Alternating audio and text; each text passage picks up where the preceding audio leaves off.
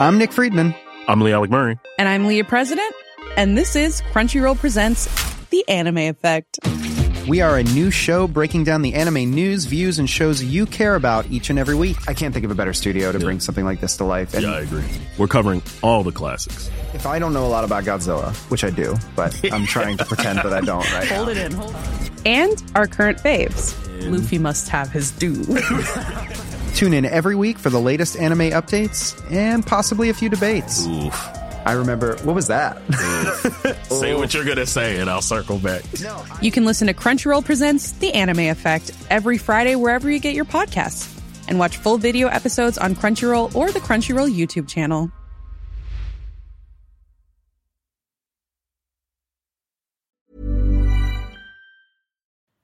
Werbung in der Man Cave. Heute mit was ganz Speziellem für Comic-Fans, denn es gibt eine neue App in Deutschland. Quasi die erste All-You-Can-Read-App auf Deutsch und das ist Swoosh. Und in Swoosh habt ihr quasi hunderte von Comics, ja, über 900 Comic-Titel vereint in einer App und könnt jederzeit darauf zugreifen. Jetzt werdet ihr sagen, was sind es denn für Comics? Na, es sind Comics von unter anderem Panini, ja, also die ganzen Star Wars Sachen, sehr viel von DC, Batman, Superman, Wonder Woman und so weiter und so fort.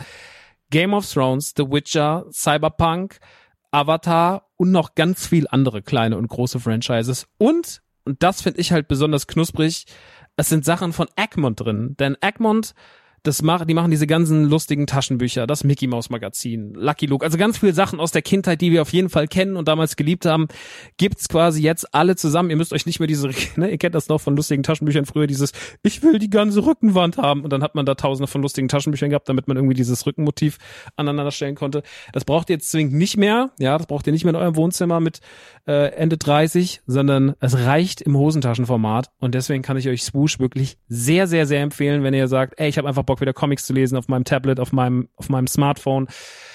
Ladet euch die App runter und macht es einfach. Es ist wirklich, äh, spielt einfach. Ich habe selber auf dem Handy und ich finde es wirklich, ich finde es wirklich super, weil ich so selten Comics in die Hand nehme, aber das finde ich einfach richtig, richtig nice. Wenn ihr jetzt sagt, ich bin interessiert, dann schaut auf jeden Fall bald rein, denn es gibt jetzt gerade noch ein Angebot, das gilt bis Ende September bei denen auf der Seite. Da kriegt ihr quasi drei Monate zum Preis vom einen, nämlich für 9,99 Euro. Danach kostet es regulär 9,99 Euro. Oder es gibt auch noch ein Jahresabo, das kostet 99,99. Das ist auch ganz nice. Schaut gerne mal vorbei auf swoosh.de slash mancave. Ich find's mega. Ich habe selber auf dem Handy drauf.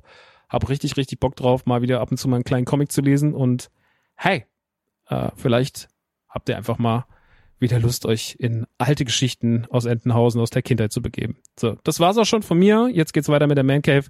Tschüssi.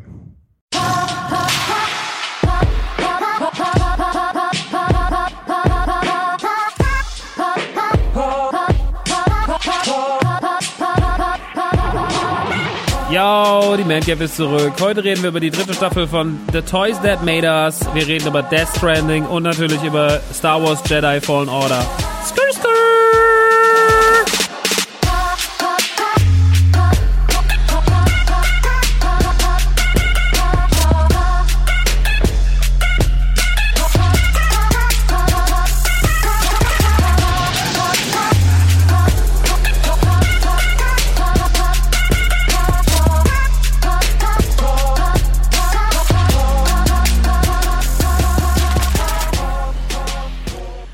Du, du, du, Hallo und herzlich willkommen zu einer weiteren Ausgabe von Die Man Cave, dem Solo-Podcast von Max Nicolas Maria von Nachtseim, aka Rockstar, aka ich.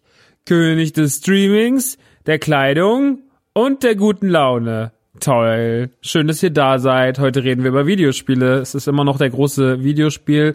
Herbst, Winter, Weihnachtsgeschäftsquatsch.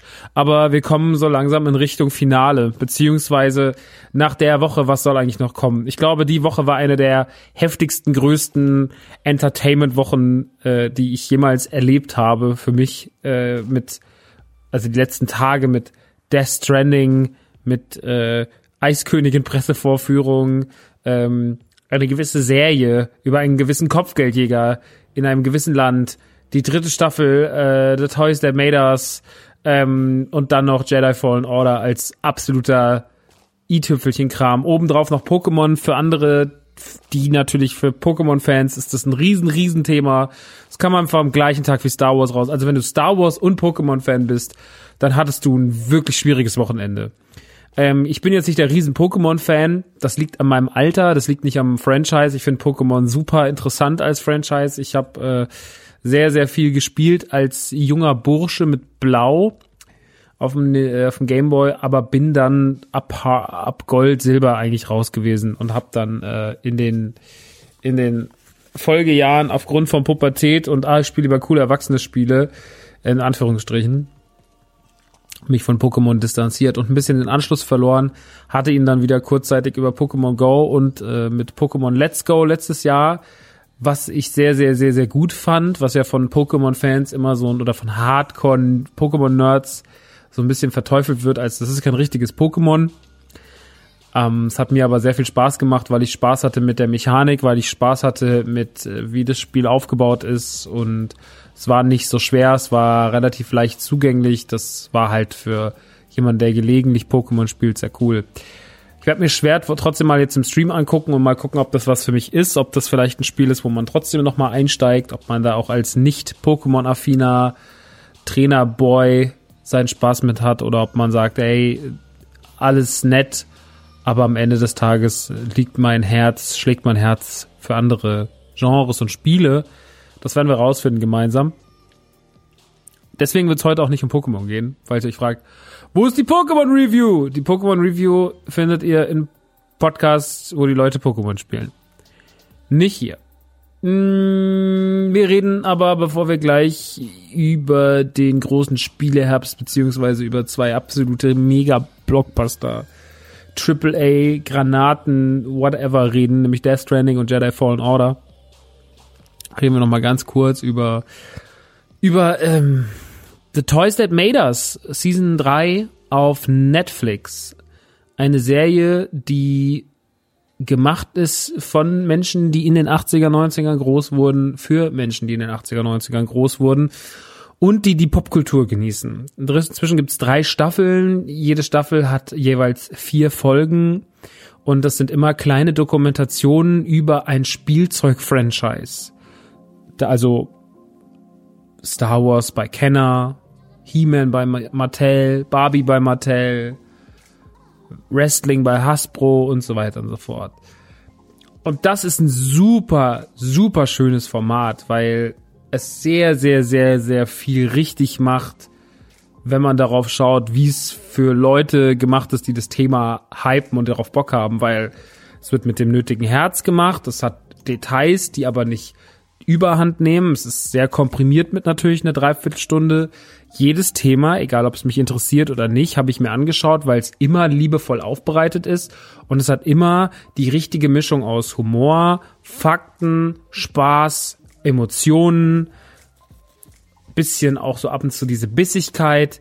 Also The Toys That Made Us ist ein sehr schönes, tolles Format über das man sich immer freuen kann. Jede Staffel dauert immer sehr lang. Man kann dem Produzenten auf Instagram förmlich beim Produzieren der Staffel zusehen. Die machen ganz, ganz viele Postings, viel zu viel Postings, geben ganz, ganz tiefe Einblicke in ihr, in ihren, in ihr Schaffen. Und das lieben wir sehr.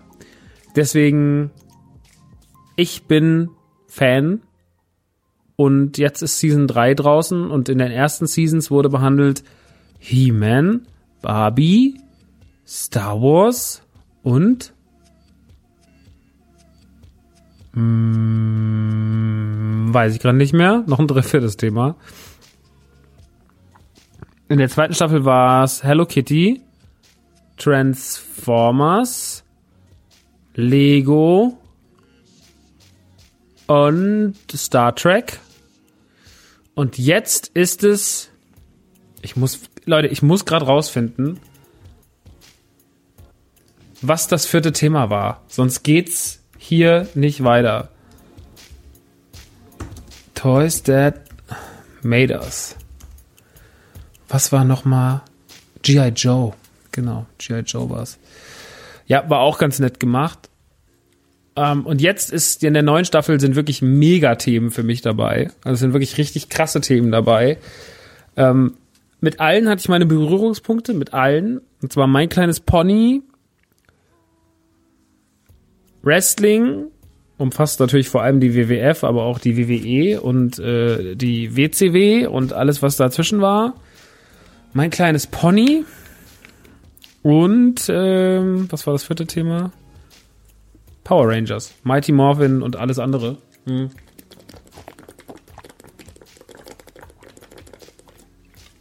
Ah, der Trinkpodcast, herzlich willkommen.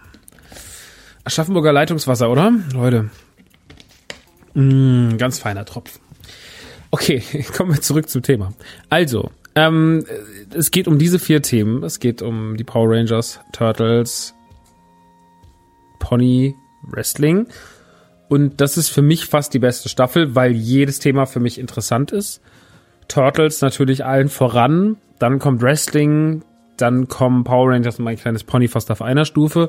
Ich hatte nämlich als Kind relativ viel mein kleines Pony, weil ich das immer total geil fand.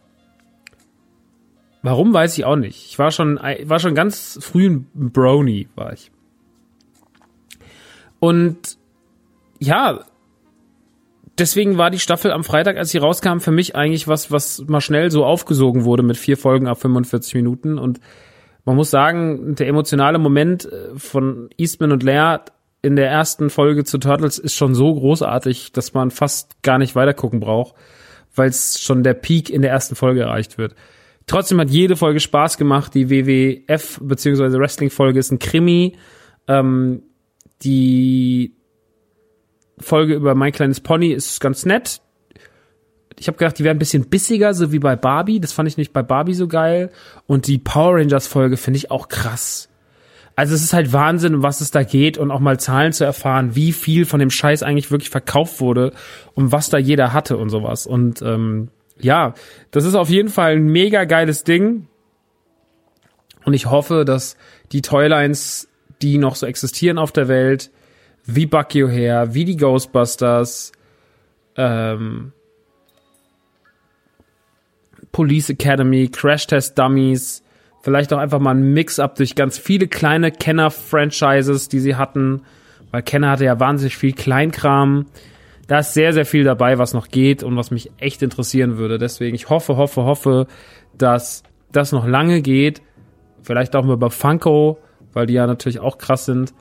Ähm, würde ich mich sehr drüber freuen. Ist eine der schönsten Serien auf Netflix im Bereich Nerd-Sammler- äh, und so weiter und so fort. Also wahrscheinlich die mit Abstand aller allerbeste. Mir fällt jetzt nichts ein, was vergleichbar wäre. Es gab viele Dokus, die in so eine Richtung gehen oder sowas, aber ich finde, The Toys That Made Us macht das mit am sympathischsten und ist das, was ich immer gerne gemacht hätte äh, in Reihenform. Und deswegen Shoutouts an diese wunderbare Serie, die ist wirklich Gold wert. Die gibt's jetzt auf Netflix dritte Staffel. Alle zwölf Folgen, die da sind, lohnen sich ähm, und kann man wirklich ganz wunderbar nebenbei gucken. Und ich finde die auch geil gemacht, weil die sind genauso euphorisch und nerdig gemacht, wie die Zielgruppe es möchte. Man merkt, dass es von den richtigen Jungs kommt. Und die find, ich finde auch, was ich ja immer geil finde, ist so Hypes zu spüren. Also, dass einfach so leer gekaufte Regale zeigt, so altes Videomaterial, wo man so leergeräumte Regale zeigt, weil die Leute halt alles aufgekauft haben von den Turtles oder von den Power Rangers wie Leute Schlange stehen für irgendwelche Hello Kitty Sachen und ausflippen. Sowas finde ich halt immer echt mega, mega geil. Und deswegen viel Liebe, viel, viel, viel, viel, viel, viel Liebe für, äh, für das. Mag ich sehr gern. Ähm, das als kleiner Tipp für Netflix und weil es einfach zu viel Stuff ist, kommen wir direkt mal zu den, zu den Reviews, Leute. Also, was ich mich die ganze Zeit schon frage, Herr von und zu Münchhausen. Ja, was fragen Sie sich denn? Was fragen Sie sich denn? Ich frag mich, wie das Spiel ist. Ja, das wird er uns schon gleich sagen, der Fette. Jawohl. Ja, da bin ich wieder, der Dünne. Und jetzt geht's los. Wir reden jetzt, jetzt geht's los. Wir reden jetzt über Reviews. Wir reden über Death Stranding und Jedi Fallen Order, die sozusagen den Spieleherbst quasi abschließen. Es erscheint jetzt noch diese Woche Shenmue 3. Was Shenmue 3 wird, kann ich überhaupt nicht sagen. Es huckt mich gerade nicht so sehr. Ich bin nicht mehr so richtig hyped. Ich habe nicht viel Gutes drüber gehört. Die Presse ist sehr, sehr müde, was das Spiel angeht. Also es passiert nicht viel.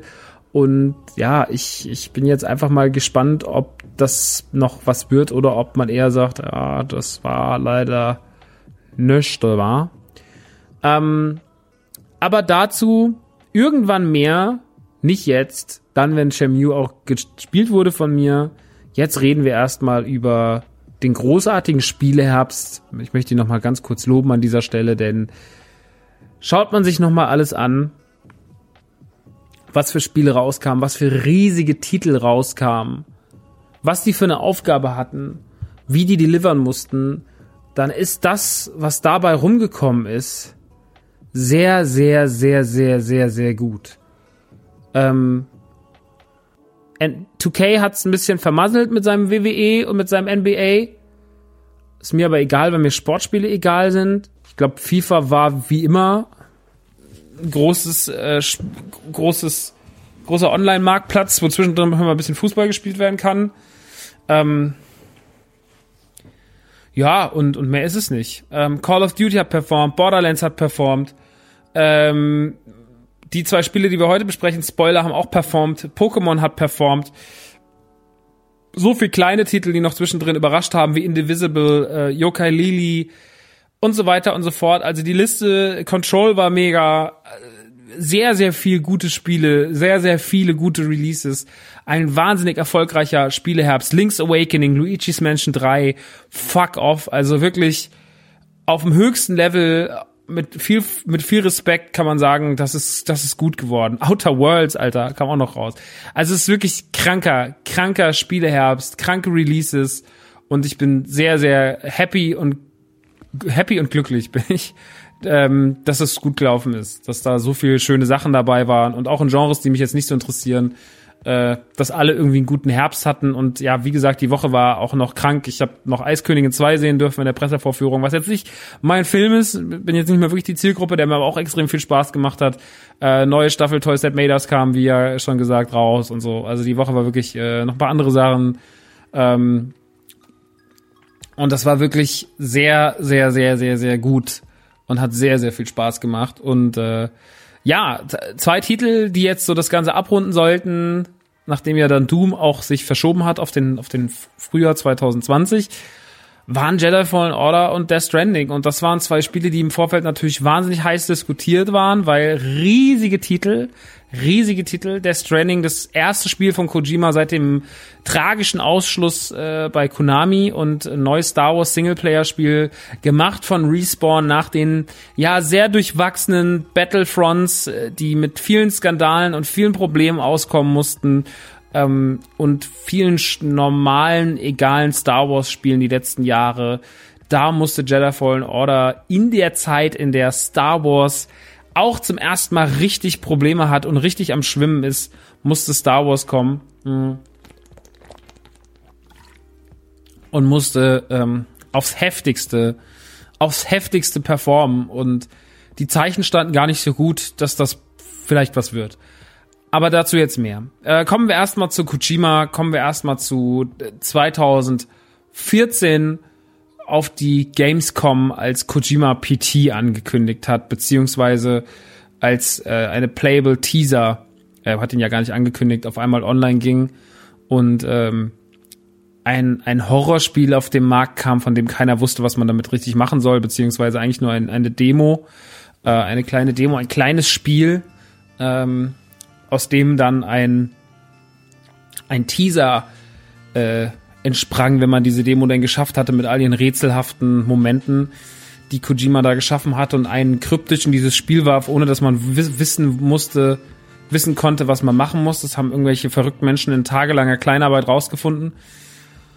Ja, und wenn man diese Demo denn dann geschafft hatte, dann startete ein, ein Trailer, beziehungsweise die Figur, die wir spielten, kam aus dem Haus raus in dem man gerade noch war. Die Kamera drehte sich um einen. Man war Norman Reedus und dort standen die Namen Norman Reedus, äh, Hideo Kojima, Guillermo del Toro und am Ende ein Titel namens Silent Hills und eine Musik fing an.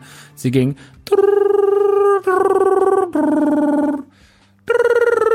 das war jetzt die Silent Hill Musik, die habe ich jetzt nicht ganz gut nachgemacht, aber ihr wisst, was ich meine. Ähm, und da war es.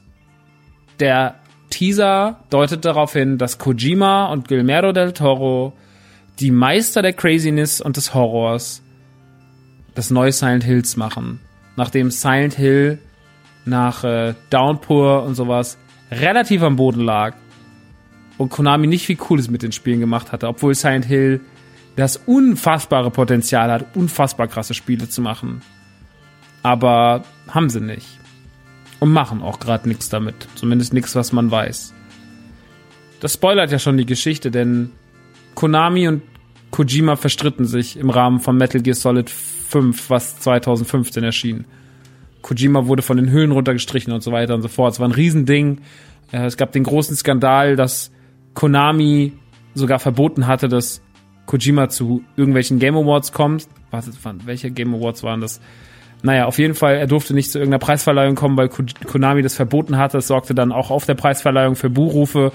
Und Kojima, der ein gefeierter Mann war und den Menschen Spiele wie Snatcher und Metal Gear gegeben hatte, der hat auf einmal einen ganz, ganz schweren Stand. Und äh, beziehungsweise hatte keinen schweren Stand, aber das Projekt, auf das sich alle freuten, und zwar, dass er, dass ausgerechnet er mit Del Toro Silent Hills macht. Dieses Projekt war gestorben und für mich war das eine der größten, schlimmsten Canceler in der Geschichte der Videospiele, sage ich euch ganz ehrlich, weil ich Silent Hill eins und zwei und vor allem auch drei geliebt habe, aber auch ganz viel. Ich habe selbst Silent Hill Homecoming oder Downpour gemocht, irgendwie auf ihre verschrobene Art und Weise. Und äh, dass dieses Spiel jetzt nicht kommen sollte, war für mich äh, war für mich ein riesengroßer Schlag in die Fresse, weil PT habe ich geliebt. PT haben wir wie oft damals im Stream durchgespielt mit ein paar hundert Zuschauern. Es war richtig richtig richtig toll und ähm, ich mochte so vieles daran und der erste Trailer sah so geil aus, dieser erste Teaser Trailer, der danach dann noch ein paar Monate später kam nach PT und alles es war wirklich so es war eigentlich das nächste große Ding und dann wurde es gecancelt aufgrund der Konami-Schwierigkeiten und Metal Gear Solid 5, da hatte auch seine Schwierigkeiten. Kojima konnte sich nach eigener Aussage nicht hundertprozentig so austoben, was Story und sowas angeht. Und es war alles ein bisschen schwierig. Metal Gear Solid 5 stand in einem komischen Licht, dann kam noch blödes Metal Gear Survive raus, was äh, auch ohne Kojima gemacht wurde, wo man aber gesagt hat, wir können trotzdem noch was mit der Metal Gear Lizenz machen, auch wenn es ein langweiliger Multiplayer-Shooter ist cool, vielen Dank, dass ihr das aus Metal Gear gemacht habt, waren viel, war die Meinung vieler Fans. Ich habe es nie gespielt, weil ich einfach, ich habe es dann ehrlich gesagt einfach verweigert. Naja. Und so wurde es ein wenig düster und ruhig und Konami war der Buhmann und was mit Kojima passiert, wusste man nicht so richtig. Auf einmal hieß es, es gibt Kojima Productions. Kojima Productions ist ein, im Endeffekt ein Studio, was man, was man Kojima gegeben hat. Und dieses Studio wurde mit oder hauptfinanziert von Sony und die haben gesagt, pass auf, du machst die Scheiße exklusiv für PlayStation und äh, ne, nicht für Xbox, nicht für Switch. ist alles cool, geil, dann leg los, tob dich aus, mach deinen Schwachsinn. Und äh, Konami soll sich ficken. Das war so ein bisschen das, was Sony gemacht hat. Und auf einmal war Kojima der gefeierte Star. Und alle waren äh, sehr erstaunt, was passieren wird. Silent Hill kann er ja nicht machen. Man hatte erst Hoffnung kurz, ob er nicht doch noch Silent Hill macht. Ja, Silent Hill liegen halt die Rechte nicht bei ihm, ähm, die liegen immer noch bei Konami, die werden da auch weiterhin liegen und die lassen das halt sterben, weil sie scheiße sind und weil sie sich lieber auf Yu-Gi-Oh! konzentrieren und PES, aber äh, ja, damit passiert nicht so viel. Mm, ja, und deswegen war jetzt die große Frage, was wird er denn machen, der Kojima? Und dann sah man ein sehr, sehr kryptisches, ein kryptisches Video auf der E3 2016 für ein Spiel namens Death Stranding. Ein Video, in dem man wieder Norman Reedus sieht, äh, der an einem Strand liegt. Um ihn herum sind tote Fische. Er hat komische Handabdrücke auf dem ganzen Körper. Er hat ein Baby im Arm. Er weint und alles ist seltsam. Und so ging das weiter. Es tauchten immer weitere Tra Trailer auf. Äh, es wurden weitere Schauspieler bekannt gegeben. Mats Mikkelsen äh, wurde bekannt gegeben, also der Hannibal-Schauspieler. Ähm, Guillermo del Toro wurde bekannt gegeben. Ähm, oder heißt es Gilmero? Ich weiß es nicht. Ich sagte Gilmero, gell? Hier in Hesse sagt man Gilmero. Kilo! Äh, äh, Gilmero del Toro. Und keiner wusste so richtig, was das Spiel wird, was es für ein Genre wird, was wird's für ein Spiel. Und die Gerüchteküche spitzte sich immer weiter zu bis zur, bis zur E3 2018 sah man eigentlich gar kein Gameplay-Material erst da wurde zum ersten Mal auf der PlayStation Pressekonferenz auf der E3 äh, damals ein, ein Video gezeigt, wo man Norman Reedus sah, seine Figur sah, wie es rumläuft, Pakete ausliefert. Ähm, und ähm, zu verschiedenen Orten kommen muss und so. Und das war alles ein ganz eigener Stil. Es hatte eine ganz ruhige Atmosphäre zwischendrin, auch diese, diese krasse Action und dieses krass beklemmende, das ganze verrückte Outfit, dieses Baby, die anderen Figuren, die auftauchten. Es war alles wahnsinnig spannend. Es gab eine riesige Gerüchteküche damals darum, dass Metal Gear 0 eigentlich äh, Death Stranding ist, beziehungsweise Death Stranding Metal Gear 0 ist.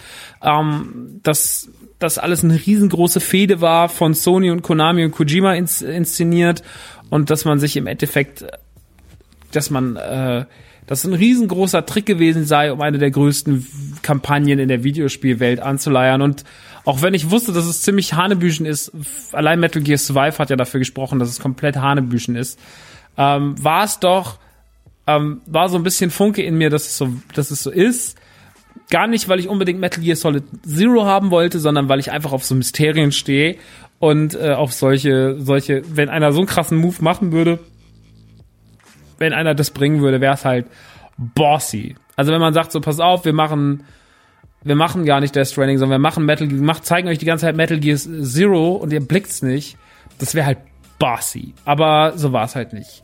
Ähm, Death Stranding war Death Stranding und Death Stranding bekam dann spätestens auf der E3 2018 dann endlich mal sein, seine Bilder und äh, das war alles gut. Es war alles gut, es sah alles toll aus und man hatte ähm, man hatte Bock und ähm, die Mysterien um dieses Spiel bildeten sich weiter und es spitzte sich alles zu und dann kam die Gamescom und die E3 und dann wurde weiteres Material gezeigt und ähm, Kojima war Kojima und die Leute feierten Kojima und dann gab es diese sehr, sehr unangenehme oder halb unangenehme ONS, äh, oder hieß es ONL, diese Late-Night-Show auf der Gamescom, wo Kojima auch da war und dann wurden Sachen gezeigt und die Kojima-Fans flippten wieder wegen jeder Scheiße aus und dann hieß es wieder so, Kojima macht nur, macht was er will und keiner weiß, was er eigentlich will und sein Spiel sei komisch und diese Stimmung von dieser Euphorie und von diesem Hype kippte in gewissen Kreisen in eine ganz negative Stimmung und dann immer dieses, der DHL-Simulator, da liefert man nur Pakete aus, das ist ja alles nix. Die Stimmung wurde immer negativer und äh, riss mich auch so ein bisschen mit, dass ich auch irgendwie kritischer wurde. Dass meine Euphorie des Spiels wegen, ähm, also ich bin kein Kojima-Fanboy im Sinne von, ah, man kann pinkeln, cool, das finde ich mega cool, Alter, wuh, pinkeln. Ähm, da habe ich keinen Bock drauf gehabt. Ähm, aber, also da habe ich, das Detail ist mir egal, aber ich habe jetzt nicht, ich musste jetzt nicht jedes, musste jetzt nicht jede Entscheidung bejubeln, aber ich war trotzdem einfach gespannt, was er macht. Äh, ich war einfach aufgeregt, was wird Kojima tun? Und ähm, trotzdem wurde das alles von dieser kritischen Stimme drumherum so ein bisschen überschattet. Und jeder hatte eine Meinung dazu. Und jeder musste meckern oder ihn komplett unter über in Schutz nehmen. Und es gab überhaupt keine gesunde Meinung mehr, sondern alles schlug ins Extrem aus. Und es hatte mir so ein bisschen Grad. Und mit jedem Tag den Death Stranding zuging und dann kam ich kriegte ich auch so von jemandem gesagt so ey Death Stranding ist eines der langweiligsten Spiele hat unser Redakteur gesagt so als der Test dann schon lief und so und ich war wirklich ein bisschen ängstlich, dass das nichts wird, so, weil ich schon Hoffnung hatte, dass mal was anderes wird. Eine andere IP, eine andere Marke mit anderen Ideen. Und ähm, jetzt ist es da und ich habe eine große Menge Zeit in dem Spiel verbracht. Ich habe noch nicht, ich habe noch nicht, hab's noch nicht durch. Ähm, ich werde mein Urteil auch noch finalisieren in der nächsten oder vielleicht sogar erst in der übernächsten Ausgabe. Ich möchte aber heute schon so mein fast fertiges, meine fast fertige Review abgeben nach über 25 Stunden in Death Stranding. Ähm, die Geschichte, um sie kurz anzuschneiden, ist ein postapokalyptisches Szenario in einer sehr naturellen, aber mit wenig Grünflächen versehenen Natur also es gibt wenig Wälder, es sind viele Hügel, es sind viele Landschaften, aber man sieht nicht viele Bäume. Es sind viele Berge, es ist mal Schnee, es ist mal sehr steinig, also Steinmeere. Also es ist eine sehr dazwischen immer diese großen technischen Gebäude von, von Bridges oder von Fracture und ähm, Fra Fragile, Entschuldigung, Fracture, ähm, von Fragile und so. Ähm, und im Endeffekt spielt ihr Sam Bridges, der sich verpflichtet hat, bei Bridges äh, Lieferant zu sein und äh, eigentlich nur Lieferungen auszuliefern. Ähm, das macht er mit einem Anzug, ähm, an dem er hinten Pakete anbringen kann und er läuft durch große, große, große Landschaften und ähm, am Anfang der Geschichte stößt er sozusagen in äh, die noch Reste der re existierenden Regierung, äh, wo dann auch ihn Guillermo del Toro im Endeffekt empfängt und ihm sagt, äh, dass seine Mutter, also Sams Mutter im Sterben liegen würde, die Präsidentin der von dem, was noch USA-mäßig da ist. Und ähm, er solle helfen, das Land wieder aufzubauen, das chirale Netzwerk wieder herzubauen, her aufzubauen. Ähm, es ist das eine, also das ist so die erste Grundaufgabe, die man bekommt. Man trifft ganz zu Beginn Fragile. Fragile ist eine eine auch eine Botin, die so einen Schirm hat, sondern ganz abgefahrenen ja, Regenschirmartigen Schirm, mit dem sie anscheinend äh, schnell reisen kann von Ort zu Ort und ähm, die euch auch mit kryptischen Informationen versorgt und dann ist da eigentlich noch dieses ganze übernatürliche Szenario, nämlich die GDs, die nach dem schwarzen Strand, nach dem großen Knall, der die Welt zu dem gemacht hat, was sie jetzt da ist, in diesem unbe unbenannten Jahr. Es ist auch nicht klar, was das für ein Jahr ist. Es ist aber sehr zwischen der ganzen Natur, nach zwischen den ganzen Landschaften liegen sehr weit entwickelte Techniken und ähm, die einem irgendwie dann da bei diesem Ausliefern helfen. Man redet sehr viel mit Hologrammen, weil sich die Menschen selten zeigen. Man sieht fast nie Menschen in dem Spiel. Man sieht nur Gegner und ja, man muss diese Pakete abliefern. Man hat diese GDs am Hals, die seit diesem dunklen, seit diesem Death Stranding ähm, umhergeistern im wahrsten Sinne des Wortes. Man hat diesen, diesen komischen Blinker auf dem Rücken, dieses, diesen Schnapper. Dann kriegt man noch das Baby überreicht, das dabei helfen soll, GDs zu erkennen, dass, dass man aber auch versorgen muss, dass an einem schreit. Und all diese seltsamen Elemente schlagen einem die ersten zwei Stunden in Death Stranding um den Kopf und man muss das erstmal alles für sich sortieren. Und da ist noch so viel Kleinkram überall. Also man kriegt so viel Information. Die Welt ist so eigen gestaltet. Und man hat das Gefühl, dass die ersten 10, 15 Stunden, also man kriegt die ganze Zeit nochmal neue Informationen im Sinne von hier nochmal ein kleiner Gegenstand, der introduced wird, hier nochmal eine Verbesserung. Also man ist die ganze Zeit, weiß ich gar nicht, ich weiß auch gar nicht, ob das dann so bleibt aber bis dato in den ersten 20 Stunden ist man ständig in immer einem kleinen Lernprozess. Um diese Welt erschließt sich einem die ganze Zeit immer weiter. Es kommen aber auch immer neue Elemente dazu. Und das ist erstmal die Ausgangssituation, dass wir erstmal diesen, wir haben diesen abgefuckten Typen, der aber das Herz am richtigen Fleck trägt, der seiner Aufgabe als, seiner Verpflichtung als, als der Briefträger, sage ich jetzt mal salopp, der Postbote, äh, in dieser postapokalyptischen Welt nachkommt, der seine Fähigkeiten die ganze Zeit verbessert, der eine sehr, sehr große Aufgabe übertragen hat, der an dieser Aufgabe auch mehr drinsteckt, als man vielleicht erwartet. Man hat die rätselhafte Fragile und man hat dieses erste große Areal, was man dann irgendwann nach dem zweiten Kapitel verlässt und das nächste Areal vordringt. Und hier erfüllt man seine Aufgaben und liefert eigentlich erstmal viel Pakete aus. Tatsächlich. Man läuft durch die hügeligen Gegenden man äh, kommt in Schleichpassagen rein, wo man die GDs umgehen muss.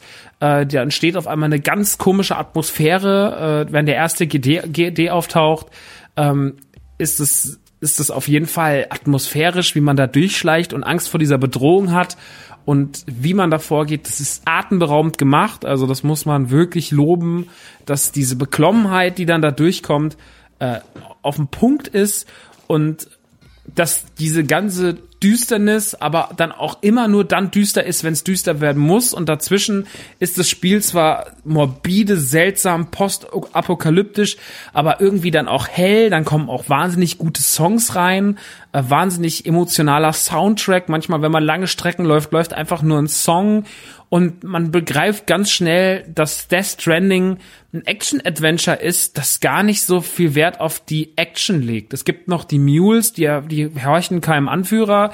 Das sind sozusagen die einzigen menschlichen Gegner, die euch attackieren, äh, zumindest zum jetzigen Zeitpunkt oder zu Beginn, äh, da könnt ihr schleichen, da könnt ihr rein, den könnt ihr äh, den Garaus machen, die könnt ihr einfach nur, ihr bringt die in der Regel nicht um, sondern ihr legt die immer so, dass die einfach nur lahmgelegt sind. Äh, da kommen dann auch auf jeden Fall Metal Gear Solid 5 Elemente mit rein, finde ich so. Die ganze Aufmachung in der Hinsicht, wie man da vorgehen kann, wie Actionsequenzen aussehen, wie man aber auch, äh, wie aber auch das Schleichen aussehen kann. Also er hat da schon wieder seine Schleichpassagen reingebaut und seine Sneakiness. Ähm, die kann man sich aber auch wie ein Metal Gear Solid aussuchen. Also gehe ich jetzt eher offensiv oder sehr, sehr, sehr defensiv vor. Äh, das liegt, äh, obliegt eurer Hand und das könnt ihr selber aussuchen. Ja, und das ist, ähm, das ist so im groben Death Stranding, wenn ich jetzt jemanden, der neu ist und den das erstmal grundlegend interessiert, so was ich ihm so ein bisschen zur Story sagen kann und zum Gameplay im Allgemeinen so rundum, so ein kleiner Rundumschlag zu Death Stranding. Und jetzt die große Frage, wie ist das alles so? Hm. Ich finde, wenn man das einem erzählt, kann das langweilig sein. Und ich glaube, wenn man auch einem zuguckt, dann kann das auch ein bisschen langweilig sein. Ähm, deswegen finde ich Death Stranding auch kein gutes Spiel zum Streamen. Weil ich finde, A, also man hat, also nee, was heißt, A, es, ich finde, der Chat kann sehr schnell unruhig werden. Und dann verliert man auch selber den Fokus als die Person, die das spielt. Deswegen würde ich das niemals streamen. Weil ich finde, Death Stranding hat eine atemberaubende Atmosphäre und die muss man erleben und genießen, um zu verstehen, wo das Spiel hinführt. Oder wo es hinführen soll, was sich der Macher dahinter gedacht hat. Wo er sein eigenes Spiel als Kunst zuordnet. Wir müssen nicht alles in Death Stranding unter den großen Scheffel der Kunst stellen. Das ist dumm das ist wieder so dieses typische Feuilleton-Gelaber, wo man sagt, ja, also alles, was Kojima in dem Spiel macht, ist großartig. Wir müssen auch nicht sagen, dass alles in dem Spiel dumm ist und dass es nur ein dummer DRL-Simulator ist. Was man über das Spiel sagen kann, im Negativen ist vielleicht, dass es ein bisschen langatmig ist, dass diese lang Laufpassagen, gerade wenn man vielleicht Action erwartet, bei einem AAA-Titel ist diese langen Laufpassagen, ist ein unfassbar mutiger Schritt, den Leuten nicht die geballte Ladung Action zu geben und wenn Action mal auftaucht, sie nur einen kleinen Happen zu servieren, um viel mehr drumherum zu bauen. Das kann sehr, sehr vielen Leuten sehr missfallen. Aber das ist einfach auch scheißegal, ob das denen missfällt. Weil der Typ macht, auf was er Bock hat. Der und sein Team haben eine Idee und die wird umgesetzt. Und diese Idee lautet, wir machen ein eigensinniges Spiel mit einer eigensinnigen Geschichte und die fühlt sich so an. Und Kojima und sein Team sind für mich Menschen, wo ich sage, wenn die diese Idee haben, dann muss ich mich der ergeben. Dann kann ich mich nicht hinsetzen und sagen, ja, aber ich hätte mir gerne noch mehr gewünscht und ich hätte gerne noch das. Ich hätte mir auch mehr Action gerne gewünscht in Death Stranding, aber sie ist jetzt gerade nicht da. Aber das macht nichts, weil es mich trotzdem auf einem anderen Level so unterhält, weil es mich so unfassbar neugierig macht, weil es mich durch ständige durch ständiges hier ist ein neuer Gegenstand, hier ist wieder was, was dich verbessert, hier wird dein Transport, der erst Anfang mühselig ist, er wird ja immer besser. Es kommen ja immer neue Elemente dazu. Man versteht immer mehr, was der ganze Schwachsinn eigentlich soll. Man, die, die Puzzleteile fügen sich immer neu zusammen, dann kommen aber wieder, äh, fügen sich zusammen, dann kommen aber neue Puzzleteile dazu. Und, und das ist aber so spannend und so interessant vom Aufbau her, dass ich so daran festhalte und das so geil finde und das mich so fesselt, weil ich sage, ich will immer wissen, wie es weitergeht. Es gibt nie den Punkt, wo ich mir sage, oh, müssen, sondern ich habe jetzt seit zwei Tagen nicht gespielt, weil Jedi Fallen Order draußen ist und ich dann halt einfach den Test für Jedi Fallen Order durchballern wollte. Aber ich, an dem Punkt, wo ich jetzt hänge, bin ich schon wieder so, ja, wie geht's denn jetzt eigentlich weiter? Ich will auch noch wissen, wie es so aus. Und das ist toll, das ist schön, das ist ein wahnsinnig gutes Gefühl, wenn man weiß, das Spiel hält einen so bei der Laune und man hat Bock, das einfach die ganze Zeit durchzuziehen. Hm. Und das, das macht dann auch viel mit mir. Und deswegen, ähm, muss ich es wirklich, wirklich sehr, sehr, sehr, sehr loben. Ähm, Death Stranding ist ein ganz eigensinniges, großes Abenteuer, bei dem sich jemand sehr, sehr viel gedacht hat, was ganz viel anders macht als andere Spiele. Das kann man mögen. Ich kann auch komplett verstehen, wenn man sagt, das langweilt mich, aber es immer mit diesem langweiligen, äh, das ist nur der DHL-Simulator und das ist mir alles kunstvoll und bla bla bla. So kunstvoll ist es nicht. Also das, äh, das ist dem Spiel auch, ähm, das ist immer noch ein AAA-Titel und da ist immer noch, äh, das ist immer noch nicht alles so verschroben, wie man das vielleicht denkt. Das ist schon ein sehr, sehr gutes, rundes ähm, Gesamtpaket, das sich halt einfach mal anders anfühlt und was ja sehr, sehr frisch, erfrischend ist. Dass wir eine IP kriegen, die mal was Neues ist. Und ey, allein wie viel, wie viel Entscheidungen da drin sind im Design, äh, was Figuren angeht, was, also das ganze Bibi-Ding. Der Anzug von Sam, die, dieses komplette Design drumherum, diese Absurditäten, diese typischen, schon immer auf in seiner Welt vorhandenen Kojima-Absurditäten mit dem ganzen, äh, man kann duschen gehen. Ähm, diese, selbst dieses verblödete Monster, diese Monster-Produktplatzierung. Ähm, also irgendwie ist da ja auch so eine gewisse Form von Humor drin. Äh, zu Monster-Produktplatzierung möchte ich trotzdem noch eine Sache sagen. Jeder, der sich mit mir mal beschäftigt hat oder längere mal schon in der Podcast hört, ähm, weiß, dass ich Monster auf den Tod verabscheue. Ich finde, es ist eine ekelhafte Drecksplörre und das ist für mich der Drink der Dumm. Ähm, wenn ihr Monster trinkt, tut mir leid, nimmt es nicht ganz so ernst, aber ich finde es wirklich, ich finde es wirklich furchtbare Pisse und das ist wirklich ein Getränk, was wirklich sehr, sehr viele dumme Idioten trinken. Ähm, und was ein Hörer von mir oder von uns gesagt hat, der schrieb mir, und das fand ich ganz richtig, ähm, er sagte, weißt du, was das Problem an der Produktplatzierung ist? Nicht nur, dass sie nervt und das Monster so scheiße ist, sondern dass diese ganze Welt, die ist so filigran und so krass aufgebaut und er hat da so sein, seinen eigenen Kosmos geschaffen und dann wird man so rausgerissen durch sowas. Und äh, das stimmt. Ähm, das ist die Gefahr von solchen Produktplatzierungen. Ist aber die Gefahr von Kojima im allgemeinen Humor, weil weil er sehr sehr sehr krasse Stilsachen auf einmal bringt, äh, Stilbrüche und dann ist man so ein bisschen rausgerissen. Ähm, alles, was in dieser Station passiert, wenn man sich irgendwie mal zurückzieht mit den Sammelmännchen, die Gesichtsausdrücke vom Spiegel, dass man pissen und kacken gehen kann, dass daraus Bomben gemacht werden und sowas, äh, mit dem man gegen die GDs kämpfen kann. Das ist schon alles sehr eigensinnig und sehr seltsam und aber am Ende des Tages ist, sind das nicht die Elemente, die zählen. Und dass man auch pissen kann, ist nicht das, was zählt. Das ist nicht das Skandalding. Das ist nicht das, was wir in Kojima feiern. Das ist nicht das, was man was wir bejubeln müssen auf der, auf der Gamescom. Was wir bejubeln müssen, ist, dass er Mut gezeigt hat. Und dass er sich gesagt hat, ich mache ein Spiel, das hat, hat eine ganz klare eine Vision und die Vision ist anders als die Spiele, die ihr kennt. Und das kann vielleicht für euch ein bisschen langweilig sein, aber eigentlich ist es nicht langweilig. Eigentlich ist es ziemlich, ziemlich cool, was ich da gemacht habe. Und ich kann diese Vision und diese Idee komplett nachvollziehen. Ich sitze da und kann wirklich fühlen, dass das einfach was anderes ist, dass es was Neues ist. Es macht mir wahnsinnig viel Spaß, es holt mich wahnsinnig ab. Es hat zwischen den ganzen Action-Passagen, die dann auftauchen, auch eine wahnsinnig lange Ruhe, eine Ruhe, die mir gut tut, die sehr, sehr toll inszeniert ist, die sich extrem schön ansieht, die man sich extrem schön anhört, ähm, die das Laufen und Transportieren so wahnsinnig spannend ist, die Interaktion untereinander mit anderen Spielern, wo man sich dann ähm, sozusagen äh, kleine Präsente hinterlässt, egal ob in geschriebener Form oder auch Sachen, Päckchen, die man verloren gehen kann, ähm, das, wie viel es doch drumherum zu tun gibt, wie viel man drumherum interagieren kann. Ähm, all das sind Elemente, die Death Stranding super spannend machen, die Death Stranding zu einem sehr guten Spiel machen, zu einem tollen Spielerlebnis und ähm, ich sehr, sehr froh bin, sowas Schönes zu zocken, zocken zu können und ähm, ich weiß nicht, welchen Platz Death Stranding in mein, mein Game of the Years belegen wird. Ähm, er wird wahrscheinlich in den Top 10 sein, da bin ich ziemlich überzeugt von, wenn sich da jetzt nicht noch viel ändert zum Schluss hin. Aber ähm, ist doch scheißegal. Es ist einfach ein gutes Spiel mit einer guten Idee und die muss man einfach mal ein bisschen würdigen. Und ähm, ohne ihm dabei zu sehr sein Arschloch zu lecken und ohne dabei ihn irgendwie unnötig schlecht zu reden. Das Spiel ist schön. Das Spiel ist wirklich, wirklich schön.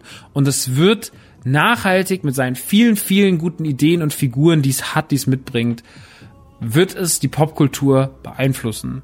Weil einfach, da werden Sachen drin sein, die werden wir nicht vergessen. Und das finde ich auch immer geil. Wenn man Designs sieht, ich meine, die haben wir schon vor zwei Jahren gesehen, das Baby und so, dass wir gesagt haben, wow, was wird da passieren?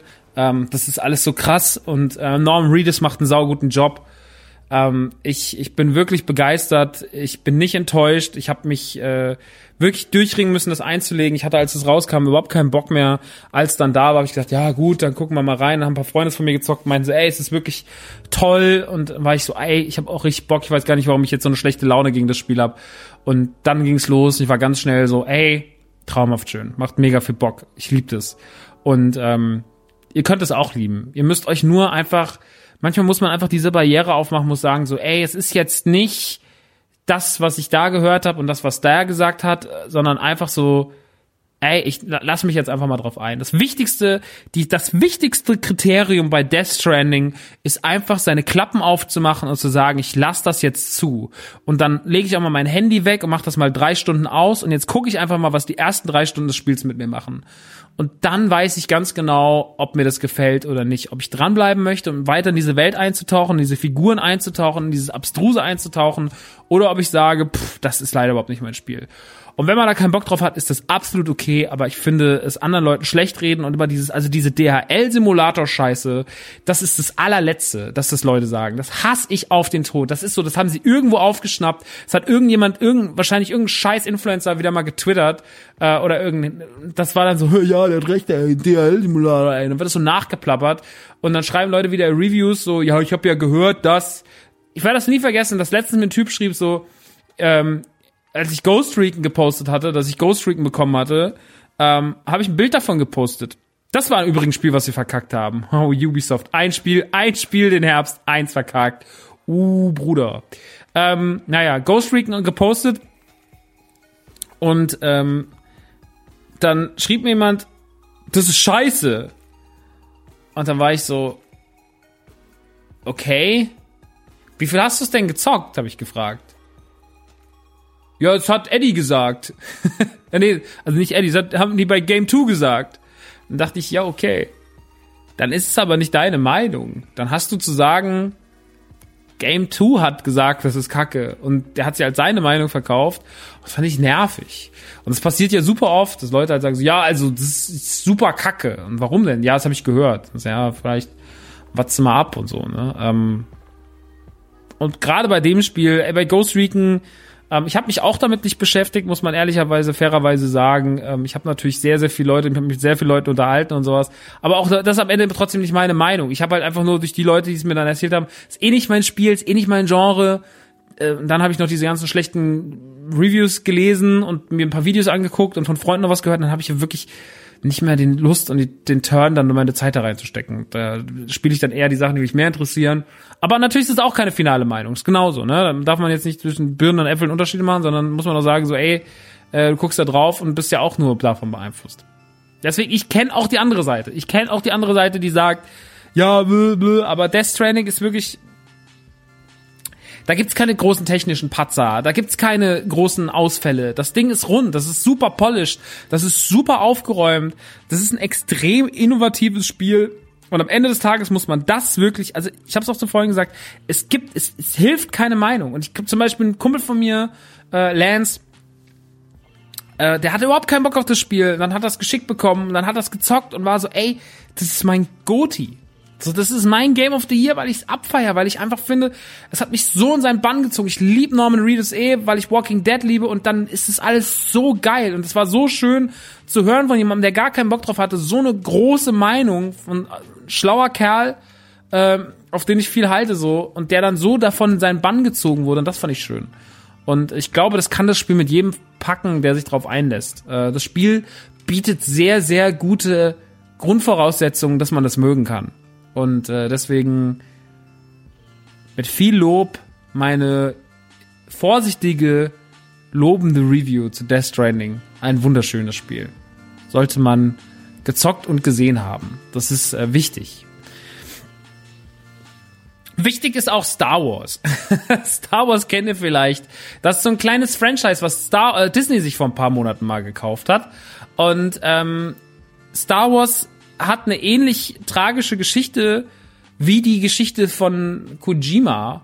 Ähm, es ist eine andere Geschichte, es, denn hier hat tatsächlich nicht der Konzern die Fehler gemacht, sondern der Mann dahinter.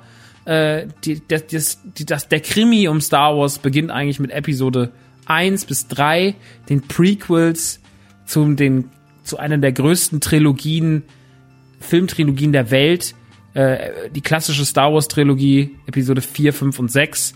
Ähm, und George Lucas machte im Jahre 1999, 2002 und 5 ähm, die Prequel-Filme dazu, Episode 1, 2 und 3, die dunkle Bedrohung, ähm, Angriff der Klonkrieger und äh, wie ist der dritte nochmal? Die Rache der Sis? Ah, glaube schon. Ähm, ein Franchise, das eine ganze neue Generation zu Star Wars akkreditierte, aber auch altes Fans verstieß.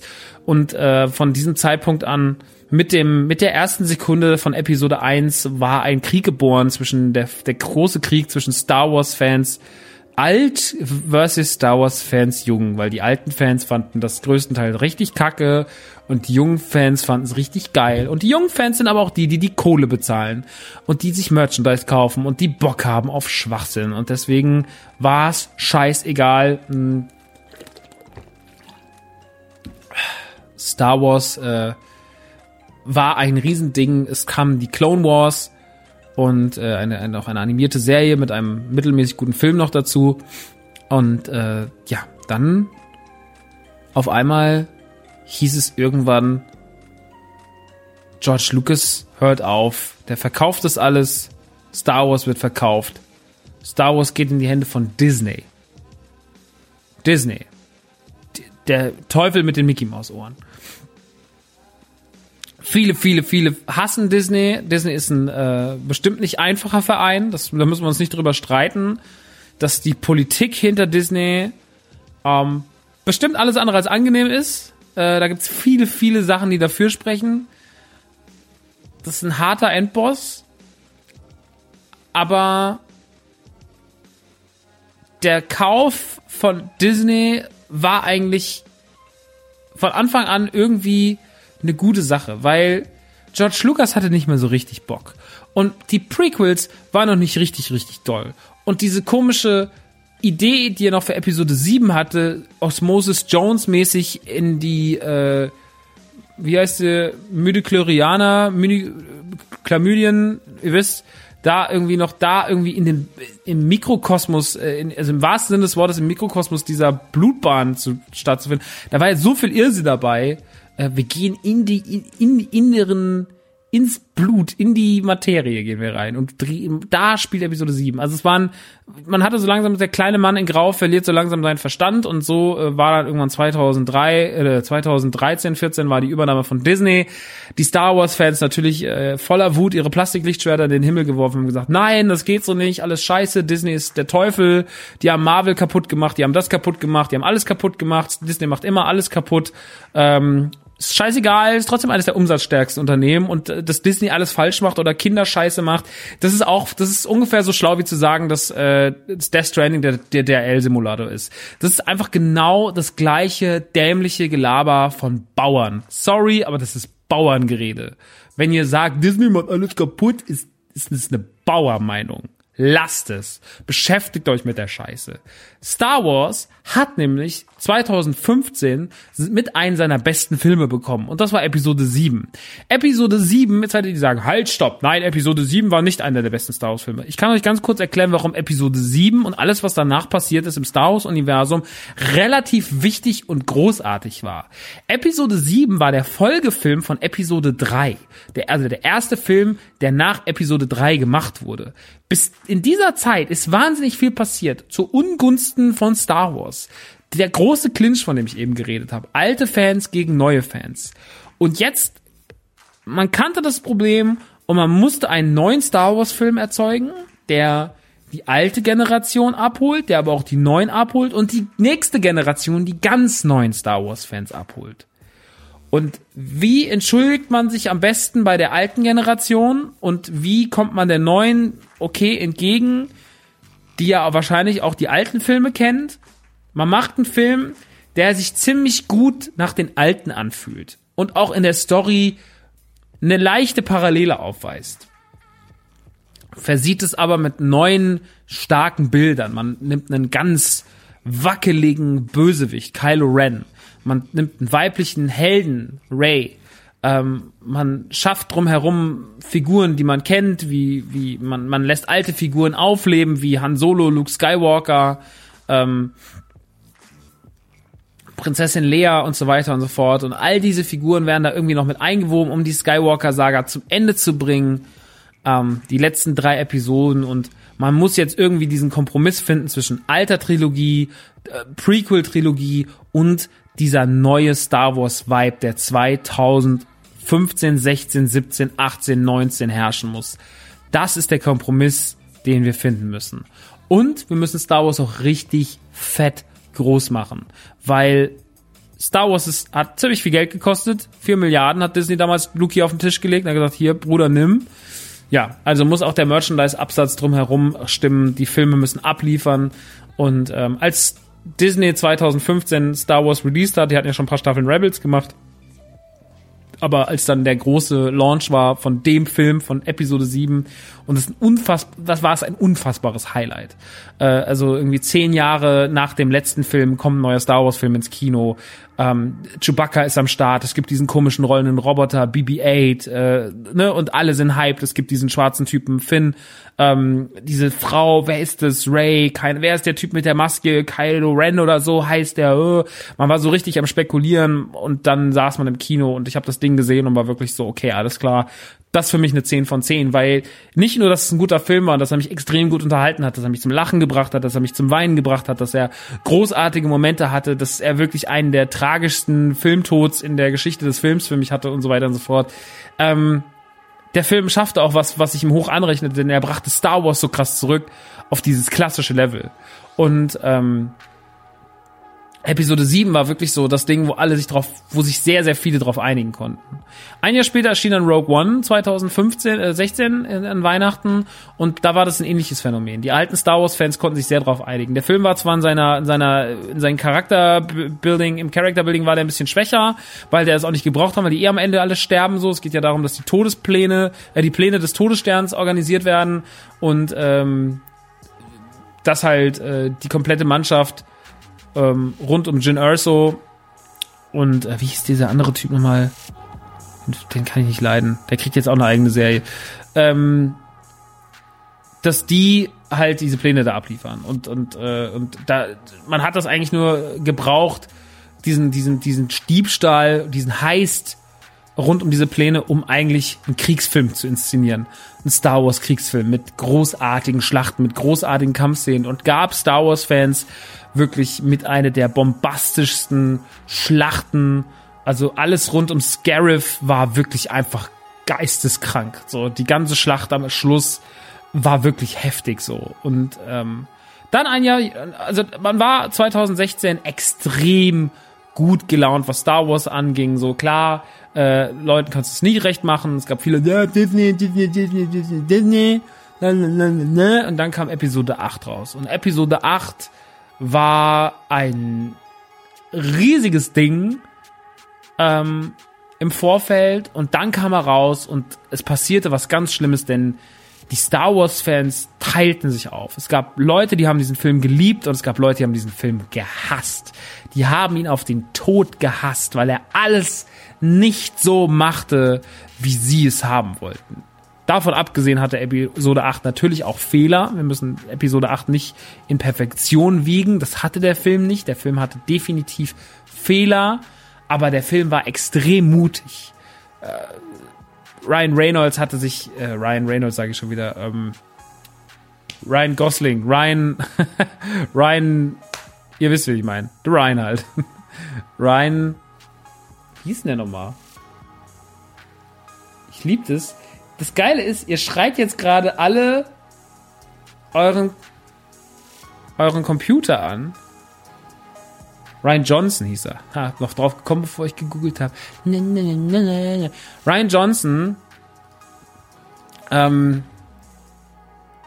war ein extrem mutiger, ging einen extrem mutigen Weg, weil was J.J. Abrams ihm so schön vorbereitet hatte, um auch, wenn er will, er kann den sicheren Weg gehen und kann einfach Episode 4, 5 und 6 nochmal neu erzählen mit anderen Figuren und leichten Abweichungen. diese ganzen Fantheorien drumherum, die baute dieser Film, äh, die Episode 7 aufbaute, die nahm dieser Film und warf sie einfach hinter sich, so wie Luke am Anfang sein Lichtschwert einfach sich hinter sich warf und brach mit allen Erwartungen und, und, und, und schwächte Figuren, ähm, von denen man keine Schwäche erwarten würde und, und brach Sachen und, und tötete Figuren, die man für wichtig erachtet hatte und auf einmal war Episode 8 kontrovers des Todes und sorgte für das ganze toxische Star Wars Verhalten, Fanverhalten, was auf einmal diesen Film, ähm, was diesen Film auf einmal wahnsinnig, wahnsinnig ins, äh, ins Licht der Kritik rückte. Die Kritiker waren begeistert. Ich kam aus dem Kino raus und dachte, nachdem ich ihn morgens in der Pressevorführung gesehen hatte, dachte, oh, den kann doch gar keiner hassen. Und die ganze Welt hasste diesen Film, gefühlt ich stieß auf Freunde und auf Probleme und war so, pff, fuck, was passiert hier? Und von dem Zeitpunkt an war Star Wars gebrochen in zwei Platten. Die einen waren die Hater, die vor allem aus alten Leuten bestanden, aber nicht nur, auch aus vielen jungen Leuten, die überhaupt nicht klar kamen, die gar nicht verstanden, was da passiert war die diesen Film vergessen machen wollten, die Petitionen forderten, dass das Ding aus dem Kanon verschwindet und so weiter und so fort, die dem Film keinerlei Ernsthaftigkeit zuschrieben, die den einfach äh, in seiner ganzen Machart mit all seinen Figuren etc. hassten und die anderen liebten den für seinen Mut und für seine für seine für seine für, für seine ganzen Wege, die er ging. Und ähm, warum ich so weit aushole, ist, weil das ganz wichtig ist für das, was jetzt passiert gerade. Ähm, denn Star Wars war danach wirklich erstmal zerbrochen und hatte Probleme und, und Star Wars ging es nicht gut. Disney hatte Einbrüche, was den Verkauf von Merchandise angeht. Ähm, das Spielzeug lief nicht gut. Äh, das Zeug blieb in den Regalen. Ich meine, Star Wars-Fans kaufen ja immer alles irgendwie, aber trotzdem, äh, der Hype war zurückgegangen. Das, was man 2015 mit, äh, hier sind die BB-8-Orangen und hier ist das und hier ist das und hier ist das. Ähm, der Hype war äh, ganz schön abgeklungen und äh, wandelte sich zu Genervtheit. Wir sind's leid, jedes Jahr in Star Wars zu sehen.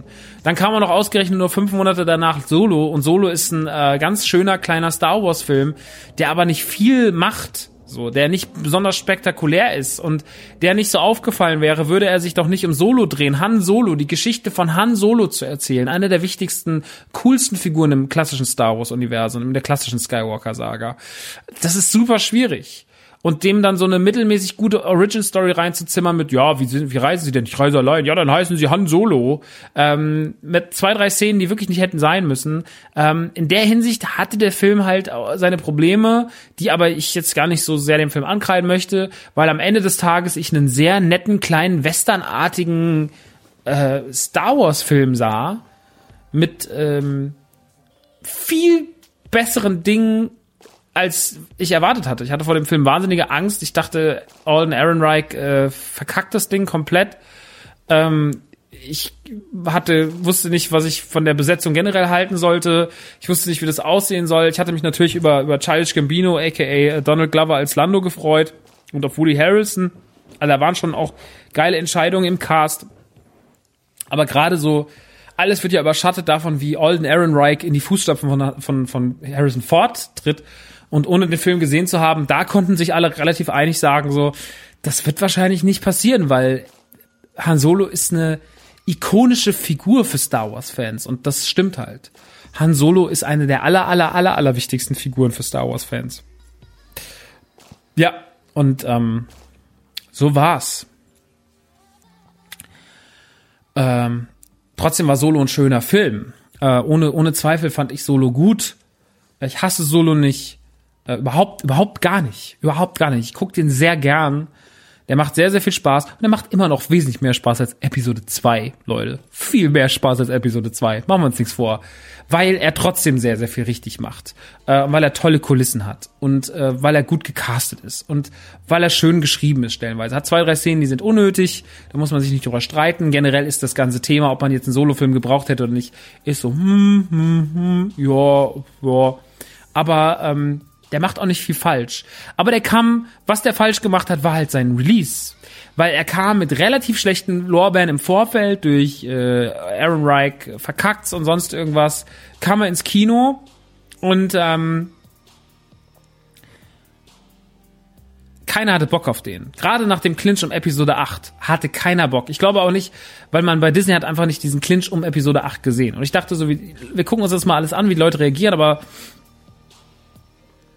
an den Kinokassen war halt auch irgendwann klar, das Ding funktioniert nicht mehr so wie andere Star Wars Filme. Andere Star Wars Filme gehen irgendwie in den ersten drei Wochen in die Top 20 der erfolgreichsten Filme. Solo kratzt nicht mal in den Top 100 und damit ist es schon offiziell ein Flop, auch wenn der richtig, richtig teuer war, weil der einfach wahnsinnig aufwendig drumherum war. Wahnsinnig aufwendige Kulissen und so weiter und so fort. Naja, jetzt war es so und ähm, Solo war so, hm, die Leute waren so, hm, okay, was passiert denn jetzt? Ja, jetzt ist das Thema einfach erstmal durch. Jetzt ist Star Wars erstmal gekillt. Und jetzt lassen wir auch einfach mal, bis Episode 9 kommt, bisschen die Finger von Star Wars. Die Leute müssen sich erstmal regenerieren. Also passierte ein Jahr gefühlt nix. Es kamen natürlich neue Resistance-Folgen raus. Äh, es gab ein bisschen Merchandise, es gab ein bisschen Comics. Aber man hielt sich sehr, sehr bedeckt, bis die Star Wars Convention kam. Und bei der Star Wars Convention gab es drei wichtige Anlaufpunkte. Der erste Anlaufpunkt war Episode 9, natürlich als das Zugpferd. Was wird Episode 9? Was wird Episode 9 richtig und was falsch machen? Wir sind gespannt.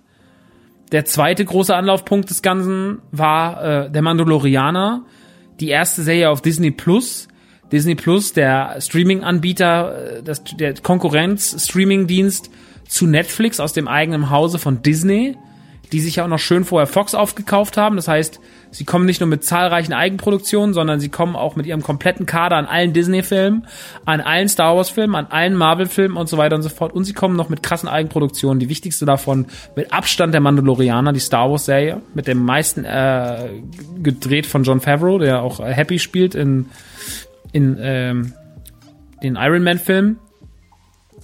Der gute Mann macht das Ding und ähm, auch wichtiges Ding und das dritte dritte wichtige Ding war Jedi Fallen Order. Ein Spiel unter der Hand von EA, gemacht von Respawn, den Titanfall-Machern. Und die drei Dinger wurden damals auf der Star Wars Con im, im äh, Mai gezeigt. Ja, und jetzt war man gespannt, wie das alles wird. Kriegt Star Wars den Arsch nochmal hoch? Wie werden die Fans reagieren? Werden die ausflippen? Werden die wieder alles hassen?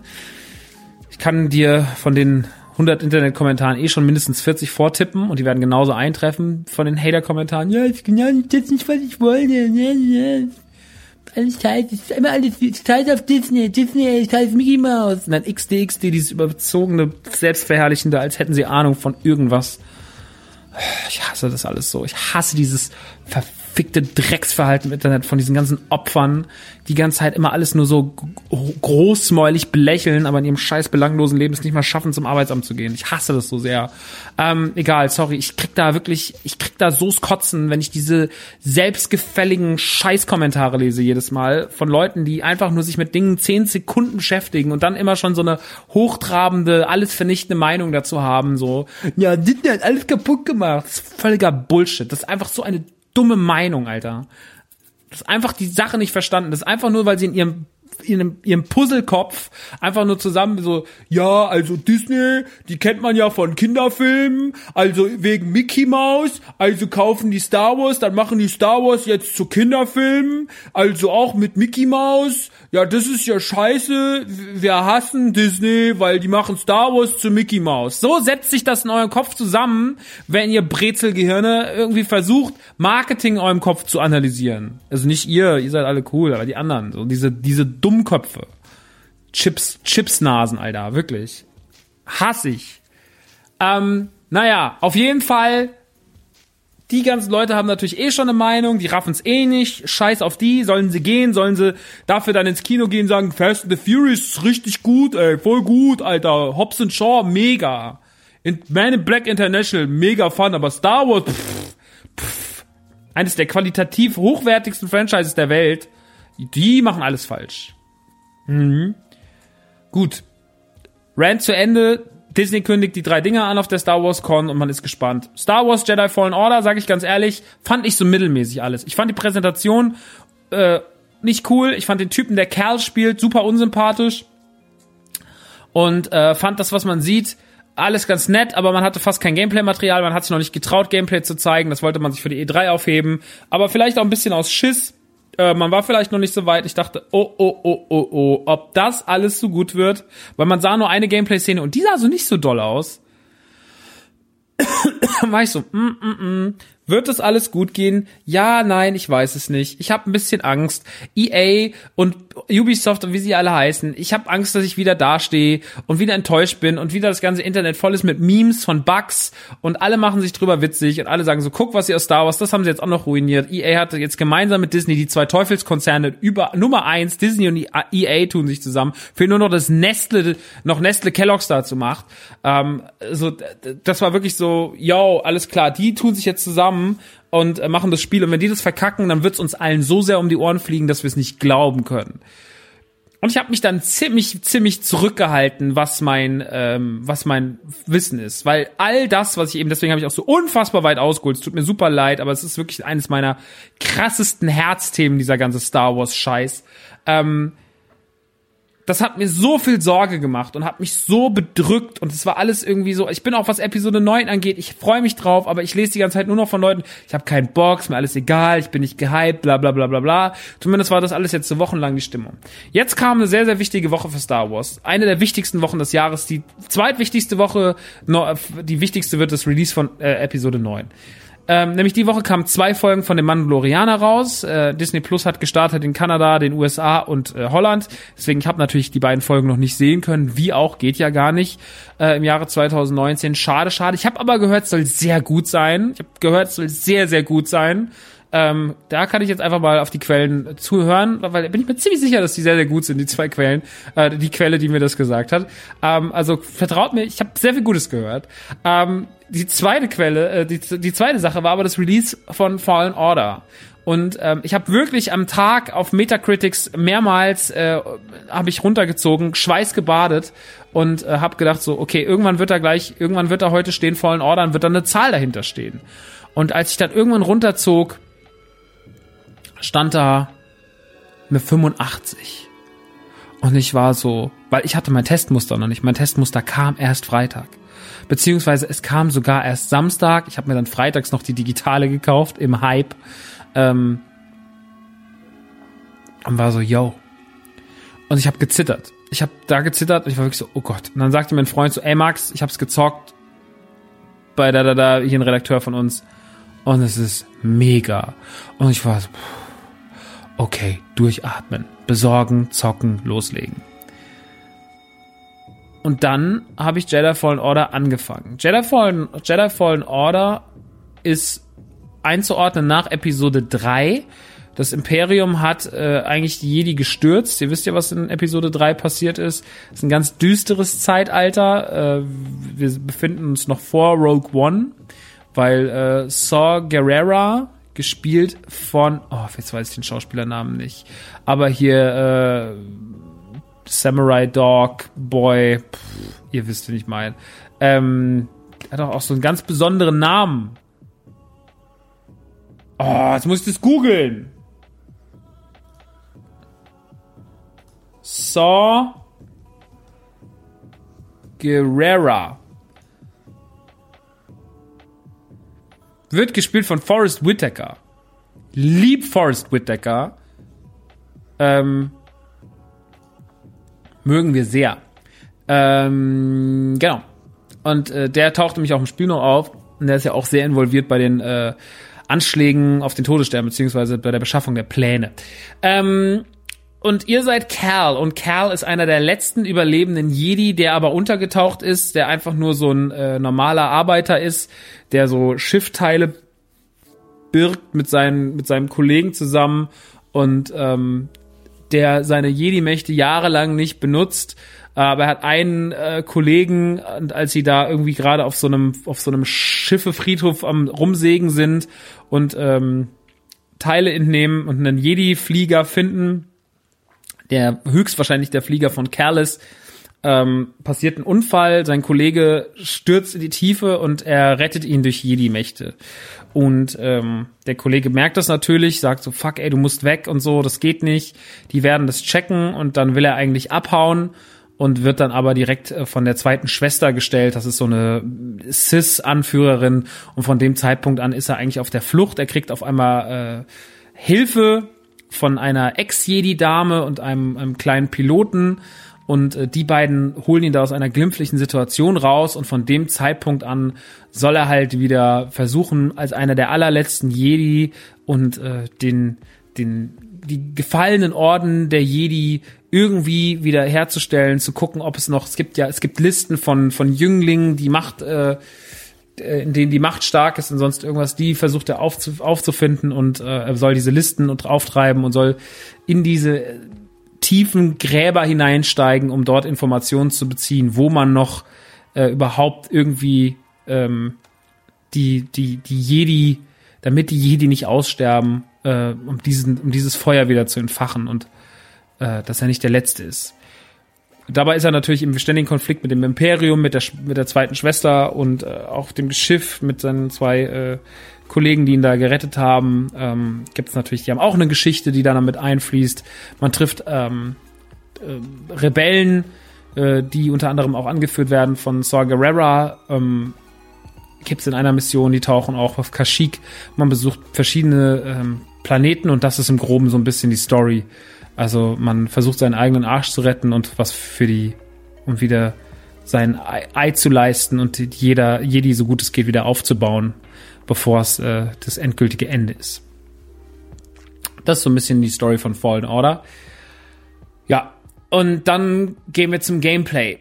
Die Story bietet also viel Platz für Abenteuer, für Action, für großartige Kämpfe, für viel Lichtschwert-Action und jetzt muss man all das nehmen und verwandeln. Wie verwandelt man das am besten? Man nimmt drei Bausteine, nämlich den Baustein Dark Souls, den Baustein Metroidvania und den Baustein Tomb Raider 2000. Wann kamen die neuen Tomb Raiders raus? 2013 fing das Reboot an. Uncharted Tomb Raider. Und baut daraus, nimmt diese drei Elemente, setzt sie richtig geil um und dann baut man noch obendrauf, nimmt man einfach nur einen riesigen Salzstreuer, auf dem steht Star Wars und gießt den über alles drüber. Parmesan, Leute. Und dann kommt das alles in den Ofen, dann überbackt man das und zieht es raus und dann hat man Fallen Order. Und das sind die besten Zutaten, die man nehmen kann das Kampfsystem von, also was ist an dem Spiel Dark Soulig? Was an dem Spiel Dark Soulig ist, ist erstmal der Schwierigkeitsgrad. Äh, der ist nicht so schwierig wie Dark Souls, weil man hat natürlich hier ein Casual AAA Game, das will von Kids gespielt werden. Also hat man gesagt, pass auf, wir bieten einen Story-Modus an, in dem ist das Ganze überhaupt nicht schwer, da ist es ein ganz normales Actionspiel, aber ihr könnt auch hier auf Jedi, äh, Jedi Lehrmeister, Jedi Großmeister und sowas gehen, dann habt ihr drei Schwierigkeitsgrade und das kann euch richtig abfacken. Also dann seid ihr richtig auf Dark Souls Niveau, weil viele haben gedacht, wie schwer soll es schon werden? Werden, so ein Star Wars Spiel. Ja, ja, spiel das mal. Das ist schon auf normal teilweise ziemlich happig. Ähm, ich habe auch irgendwann, weil ich einfach die Story so geil fand und weil ich erforschen wollte, weil mich, mich zählen halt mehr diese Tomb Raider Elemente. Ich bin ja eh nicht so gut in Sekiro, Dark Souls und Co. Ich will jetzt nicht, will mich jetzt gerade nicht so abmühen. Ähm, und hab da jetzt gar nicht so Bock einzusteigen, sondern ich will jetzt erstmal einfach das Erlebnis vollen Order haben. Und dann kann man, wenn es mir so gut gefallen hat, nochmal sehr drüber nachdenken, ob man da nochmal eingreift und äh, in das Spiel zurückgeht. Weil lohnen würde sich das generell. Das ist also Dark Souls. Man, man kommt an verschiedene so Meditationspunkte, die fun funktionieren ähnlich wie Lagerfeuer. Da kann man dann seinen Skilltree aufwerten. Man kann sich auch ähm, komplett re regenerieren. Aber wenn man sich regeneriert, dann müsst ihr auch damit rechnen, dass alle Gegner respawnen. Also die sind alle wieder da. Äh, das kennt ihr. Wenn ihr gegen einen Gegner verliert, ähm, dann ist es nicht so tragisch wie in Dark Souls. Ihr sammelt natürlich äh, EP, um Fähigkeitspunkte zu generieren. Die Fähigkeitspunkte könnt ihr dann am Skilltree ausgeben. Und äh, ja, mit denen äh, könnt ihr dann eure Fähigkeiten immer weiter ausbauen. Die verliert ihr auch nicht im Kampf, aber die Anzeige, bis ihr am nächsten Punkt seid, die könnt ihr im Kampf verlieren und dann müsst ihr zurück den Gegner erledigen, äh, der euch diesen, der euch diesen Tod gekostet hat. Und wenn ihr den erledigt habt, ähm, dann dann äh, findet ihr wieder zurück äh, dann findet ihr zurück, kriegt ihr eure Fähigkeitspunkte wieder, kriegt noch ein bisschen extra Energie. Also das Spiel ist da relativ gnädig zu euch, aber es ist trotzdem, äh, es hat schon diesen Dark Souls Vibe mit dem Respawn, mit der Schwierigkeit. Das Kampfsystem ist sehr, ihr könnt euch auf die Gegner fixieren. Ihr müsst natürlich blocken. Ähm, ihr müsst, äh, müsst äh, kämpfen, ihr müsst ausweichen. Also es hat so der diesen Dark Souligen Kampf-Touch. Jetzt muss ich sagen, äh, ich bin ja kein großer Souls-Spieler, aber ich weiß ja ein gutes Sekiro trotzdem sehr zu schätzen und finde Sekiro ein extrem gutes Spiel. Und für mich trotzdem, auch wenn ich es nicht mal im Ansatz durchgespielt habe, eins der Games of the Year, weil ich es richtig heftig fand und finde. Und auch immer noch den Traum habe, Sekiro irgendwann mal ordentlich durchzuspielen, weil ich es wirklich toll finde aber mir leider ein bisschen der Biss gefehlt hat, äh, beziehungsweise dann wieder so viel los war. Ähm, ich weiß ja das sehr, sehr punktierte und gute Gameplay von einem Sekiro zu schätzen. Ähm, oder von einem Souls. Und äh, da muss man halt sagen, da macht die Kamera bei, bei Fallen Order nicht einen hundertprozentig so guten Job wie bei, wie bei den Souls-Spielen. Ähm, da ist dann trotzdem so ein bisschen, also das sind dann vielleicht die 10%, die Respawn gefehlt haben, weil man Zeitdruck hatte. Aber da passieren halt Sachen, die den Kampf nicht so elegant machen und die können den Kampf auch unfair machen. Ähm, das würde ich tatsächlich als großen Kritikpunkt eingehen. Gerade wenn man es wahrscheinlich auch schwerer spielt, kann in die Kamera wirklich äh, unfair behandeln. Das äh, sehe ich als, das sehe ich als einen der wenigen großen Kritikpunkte in dem Spiel. Ähm, so viel zu der ganzen Souls-Geschichte. Metroidvania-mäßig daran ist, dass es, also, oder das heißt Metroid, ich würde eher Metroid-mäßig sagen, weil auch gerade die Karte und sowas erinnern sehr an Metroid Prime ähm, dass ihr natürlich mit neuen Fähigkeiten ähm, neue Bereiche freischalten könnt. Äh, zum Beispiel, dass ihr mit der Macht Dinge an euch ranziehen könnt, dass euer Roboter, ihr habt so einen kleinen Roboter, BD1, äh, der ist ganz, ganz wichtig, der ist nicht nur wieder wahnsinnig Disney-süß, ähm, sondern der ist auch Perfektion quasi, das ist euer Werkzeug, der beinhaltet die Karte, der wirft euch Stims zu, das ist auch, kennt ihr auch aus Dark Souls, dass ihr äh, dass ihr, wenn ihr Energie braucht, äh, dann draufdrückt und äh, sozusagen eure hier eure Ampullen benutzt, um euch wieder mit Energie zu versorgen, zumindest ein bisschen. Hier ist es auch so, der Kleine wirft euch Stims zu und dann könnt ihr die nehmen und äh, habt wieder ein bisschen mehr Energie und der kann bis zu so und so viel rumtragen. Am Anfang sind es zwei, ihr könnt aber später sein, äh, sein Repertoire noch erweitern, da passen dann immer mehr rein. Und ähm, der ist super. Der ist super wichtig. Äh, der hat ganz viele Funktionen. Den könnt ihr wohin schicken. Der kann Sachen hacken. Der kann dann äh, irgendwann später könnt ihr Seilrutschen auch hochfahren. Der ist dann motorisiert. Ähm, ihr könnt, also er hilft euch immer weiterzukommen und eure Skills erweitern sich immer mehr oder eure eigenen Skills, also nicht nur die vom vom BD1, sondern auch eure erweitern sich immer mehr. Ja und ähm, mit ihm kommt ja dann noch in weitere Bereiche. Das ist nämlich das Metroid-Element. Und dann, wenn wir zum Thema Level-Design kommen, kommen wir natürlich auch in diese großen offenen Welten, wo sich Abkürzungen auftun und sowas. Das ist auch alles wie in Souls. Sehr, sehr, sehr, sehr schön. Aber es ist auch wie in Tomb Raider. Gerade wenn es in die Gräber reingeht, gerade wenn es an die Rätsel geht, dann erinnert euch das Spiel eigentlich an Star, an Tomb Raider mit einem Star Wars Skin. Ähm, wenn ihr, also das ganze Rumhangeln, ähm, äh, Seilrutschen, runterrutschen, Geheimnisse erkunden, in Gräber reingehen, die Action, die ihr in, in Uncharted, aber vor allem in Tomb Raider liebt, in den neuen Tomb Raider Teilen, die ist da ganz, ganz stark vorhanden. Und äh, aus dieser großen Suppe mit Star Wars, mit den ganzen Fahrzeugen, mit den ganzen Designentscheidungen, mit den Waffen, mit dem Sounds, mit dem Soundtrack, ähm, bekommt ihr eigentlich fast das perfekte Star Wars Spiel. Ich würde fast so weit gehen und sagen, es ist das beste Singleplayer Star Wars Spiel, was jemals existierte, weil es natürlich jetzt zum jetzigen Zeitpunkt kann es kein höheres Level geben, was die Technik angeht, auch wenn das Spiel technisch nicht perfekt ist. Gerade Gesichter von Figuren sehen nicht immer so richtig geil aus, aber was man in den Landschaften sieht, wenn man manchmal wo reinkommt und einfach nur dahin guckt, dann ist es einfach nur atemberaubend schön. Dann ist das Spiel einfach nur am, am Limit und wenn man das dann noch alles sieht, mit dem geilen Leveldesign, mit der geilen Story, mit den ganzen Sachen, die ich eben aus dem Star Wars Sektor genannt habe und, und, und, und, und, mit der ganzen Liebe zum Detail, mit den tausenden Geheimnissen. Es gibt so viel zu entdecken. Ähm, der Schwierigkeitsgrad äh, muss nie frustrierend sein, weil ihr könnt ihn immer umstellen. Und der leichteste Schwierigkeitsgrad, auf den ich auch gerade spiele, Story-Modus, ist wirklich, also das kann, das ist wirklich kein Hindernis. Ähm, dann habt ihr immer noch die Option, das komplett zu genießen. Und wenn ihr euch dann sicherer fühlt, dann geht ins normale Spiel rein. Äh, ihr könnt auch mittendrin im Spiel umstellen ihr könnt jederzeit den Schwierigkeitsgrad wechseln. Also ihr habt, ihr habt äh, alle Bedingungen stehen auf, ey, super. Und deswegen, man muss einfach, also um das Scheiße zu finden, muss man einfach gar keinen Bock drauf haben. Dann muss man, also ich habe heute wieder so ein, zwei Kritiken gelesen, die habe ich nicht verstanden. Ja, und da, das ist ja so ein Action-Adventure, ich wollte eigentlich ein Actionspiel. Dann mach dich vorher schlau, Alter. So, wenn du also ich kaufe mir da auch kein Mario Kart und sag dann so, ja, aber ist ja keine so gute Racing-Simulation. Ist ja gar nicht wie Gran Turismo. Ja, ist nicht wie Gran Turismo, ist Mario Kart. Das Spiel, also Fallen Order ist für mich wirklich gerade auf dem Weg, Game of the Year zu werden. Weiß ich noch nicht kann ich erst in der nächsten Ausgabe sagen. Es ist safe Top 5. Es ist wirklich eine der größten Überraschungen. Mir ist ein riesiger, riesiger Stein vom Herzen gefallen, als ich das alles erlebt und gesehen habe. Ich bin absolut verliebt in alles, was da passiert.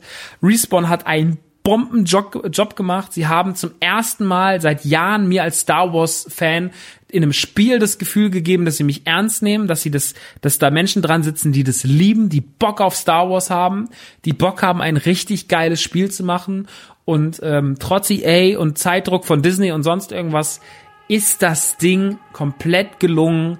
Dazu keine nervigen Microtransactions und 45 Gigabyte Downloads, äh, First Day Patches, sondern einfach nur geil abgeliefert. Mit Abstrichen in der Technik, äh, mit ein, zwei Sachen, die ich genannt habe. Aber unterm Strich das fast perfekte Star Wars Adventure. Das fast perfekte Star Wars Spiel. Und gepaart mit anderen Sachen, die Woche, die die Woche passiert sind, kann man sagen, wir Star Wars Fans hatten diese Woche eine richtig gute Zeit. Eine richtig gute Zeit, haben eine richtig gute Zeit. Und ich hoffe, noch mal ganz kurz auf den Anlauf von vorhin zurückzukommen.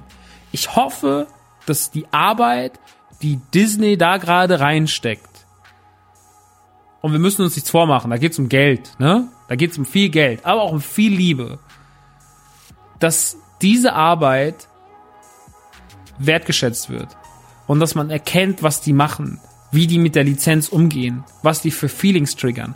Was noch so ein bisschen, also das Einzige, wovor ich so ein bisschen Angst habe aktuell, aber das glaube ich dann auch spätestens mit den ersten Filmen nach der Skywalker-Saga hat sich das erledigt, ist das, dass ich nicht möchte, dass ähm, alles immer jetzt nur noch so eine Referenz wird an Altes, weil ich an Star Wars halt die Designs liebe, aber ich liebe auch die ganzen neuen Figuren. Ja, also hier, äh, wie heißt der nochmal? K1? Nee, nee K1 war Rap. Hier ist der Roboter bei Rogue One, der große mit den langen Beinen, der auch im Spiel auftaucht. Also der diese diese Druideneinheit, äh, die der die Rasse der Druiden taucht ja da auch auf im Spiel ähm, und sowas. Da sind so viel geile äh, so viel geile Designentscheidungen dabei. Ähm, Star Wars Design ist wirklich maximal großartig. Auch BD-1 äh, oder auch jetzt der kleine Föhn in äh, Episode 9 oder sowas. Ich bin ja erstmal immer für alles empfänglich, habe ja auf alles Bock. Ähm, ich hoffe halt nur, dass man, man, man holt ja auch sehr viel Altes hervor und holt immer wieder altes Zeug raus und so. Ich hoffe jetzt einfach mal, ähm, dass man auch sagt, so, ey, alles geil, aber wir erfinden auch Neues und müssen jetzt nicht die ganze Zeit immer nur das, Neu das Alte triggern, weil äh, wenn man immer nur das Alte reanimiert und immer so dieses Gefühl hat, sie machen gerade sehr viel Fanservice, dann verliert man ja auch so ein bisschen den Blick darauf, dass das eigentlich was äh, dass das jetzt auch mal Zeit für was Neues ist, weil wir lieben ja auch neue Designs. Es gibt ja auch Designentscheidungen, Episode 1 bis 3, die ich extrem abfeier. Also äh, ne, das doppelseitige Lichtschwert war eine großartige Idee, das Podrennen war eine großartige Idee. Viele Figuren, die Leute hassen, ähm, in ihrer ganz in ihrer Gänze oder Welten, die sie geschafft haben, die ganzen Gungens und sowas, finde ich großartige Ideen. Ähm, das kann man hassen oder lieben.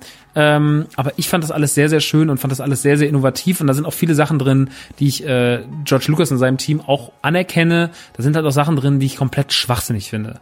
Aber ähm, auch die neuen Klonkrieger und sowas. Das ist schon alles irgendwie auch geil.